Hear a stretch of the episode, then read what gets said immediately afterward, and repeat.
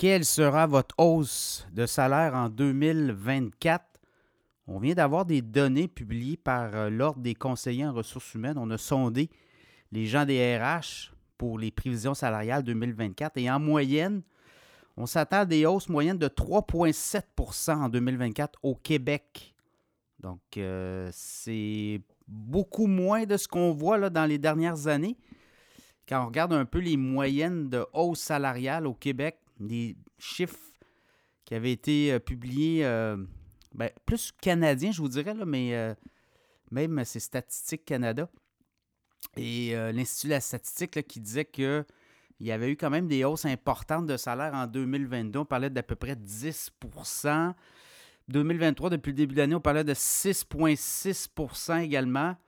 Donc là, 3,7. Là, vous le voyez, on ratterrit. Là. On est en train d'atterrir sur Terre. On revient sur Terre. Et est-ce que les profits des entreprises, parce que là, c'est là aussi l'inquiétude, c'est est-ce que les entreprises sont capables aussi d'offrir des hausses de salaire équivalentes à leur hausse de revenus, puisque tout ça, ben, c'est de l'inflation. C'est comme un cercle vicieux. On va donner des hausses salariales à nos employés, mais il faut refiler la facture à nos clients.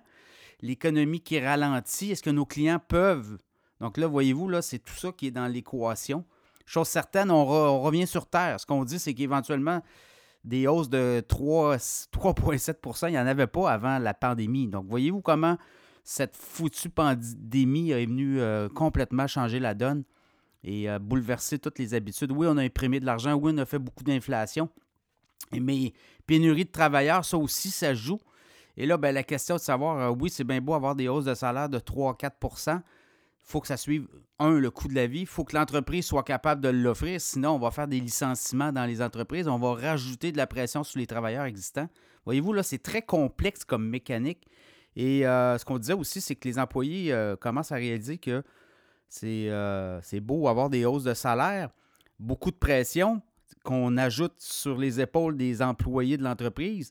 Mais si personne n'est heureux au travail, donc, voyez-vous, là, l'enjeu aussi pour les employeurs, ça va peut-être être, d'offrir des incitatifs ou peut-être des conditions de travail qui vont faire en sorte que les employés vont préférer demeurer dans cette entreprise que plutôt d'aller ailleurs, d'aller voir ailleurs. On le sait, les nombres de postes vacants tend à diminuer. Là. Vous le voyez, l'économie ralentit.